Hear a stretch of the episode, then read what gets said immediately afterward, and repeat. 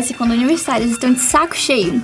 Um, um podcast, podcast diferentão. Eu sou a Rani. E eu sou a Alissa, e esse é o podcast Descontraídos.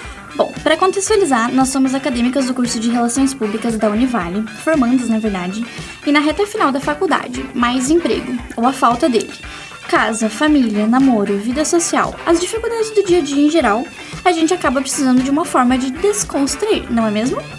Então, eu e a Rani nos conhecemos na faculdade, acabamos nos identificando bastante, somos amigas desde então, inclusive conhecidas como Rani Lissa, que é a junção dos nossos nomes.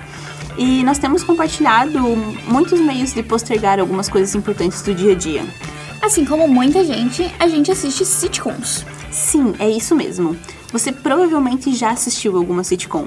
Para quem não sabe, sitcom é uma palavra abreviada que vem da expressão no inglês situation comedy, que basicamente são séries em que os personagens são pessoas comuns, geralmente retratando histórias de humor em ambientes é, comuns, como família, grupo de amigos, local de trabalho, etc. Por exemplo, Friends, Todo Mundo Odeia o Chris, Os Simpsons, são modelos de sitcoms.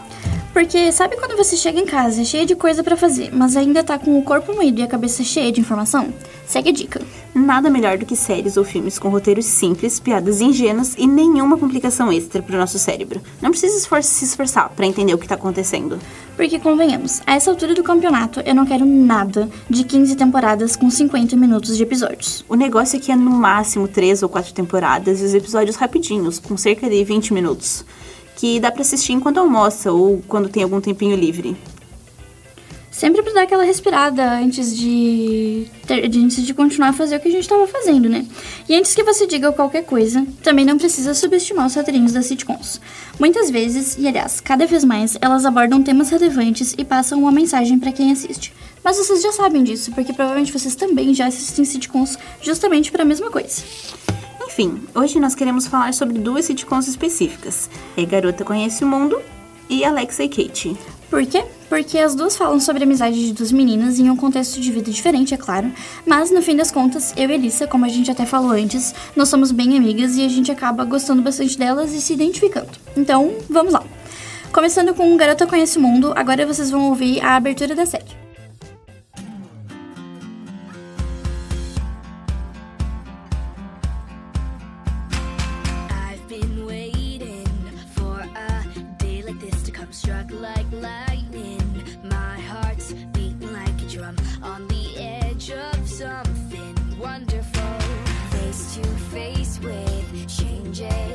it all about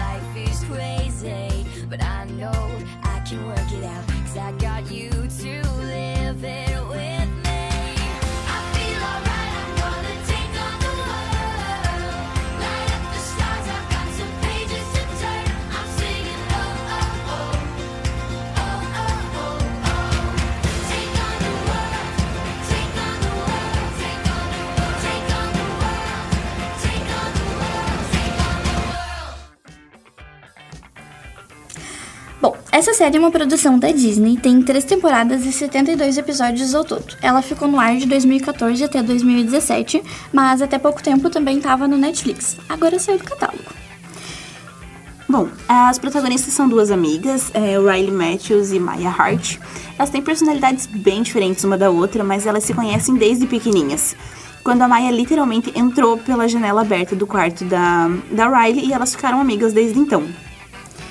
É, vamos começar a falar um pouquinho sobre a, person a personalidade de cada uma das personagens. É, começando pelo fato de que a Riley é toda certinha, sensível, preocupada com o mundo, com todos ao redor e tudo mais, enquanto a Maya é praticamente o estereótipo de menina forte e rebelde. Além das personalidades, as amigas possuem estruturas familiares bem diferentes. A Riley tem os pais casados, com estabilidade. O pai dela, o Corey, ele é professor de história no ensino médio onde as meninas estudam. A mãe dela se chama Topanga, é uma advogada bastante conhecida e também ela tem um irmão mais novo, engraçadinho, o Aug. Agora, por outro lado, a Maia tem uma história bem diferente. O pai dela foi embora quando ela era criança e a mãe, é, que tinha o sonho de ser atriz e famosa, teve que abandonar o sonho dela e trabalhar como garçonete, no caso, para sustentar a casa e criar a filha. Ah, o nome da mãe dela é Kate. Uma curiosidade é que os pais da Riley, o Corey e a Topanga, eles eram protagonistas de uma série que foi lançada nos anos 90, chamada O Mundo dos Jovens. E então era o Corey que conhecia o mundo naquela época. Isso. Só para deixar mais claro, essa série, é, O Mundo dos Jovens, era sobre o ponto de vista de um Corey e de uma Topanga, crianças barra adolescentes. Em Garota Conhece o Mundo, os mesmos atores interpretam os mesmos papéis, mas agora eles são adultos e têm filhos. No caso, eles são os pais da Riley e do Og. Além do núcleo familiar da Riley, tem a escola, onde são apresentados os outros personagens da série. É, eles também acabam sendo bem importantes e têm o seu momento de destaque. Na verdade, a gente tem que começar a falar do professor principal, que por acaso é o pai dela. O Corey, ele dá as aulas de histórias e sempre vai apresentando fatos históricos que andam paralelamente junto com as situações de vida que a Riley ou a Maya, geralmente as duas juntas, estão passando. E no final do episódio, todo mundo magicamente aprendeu uma lição de vida e a matéria, porque afinal de contas a gente ainda tá falando de uma série.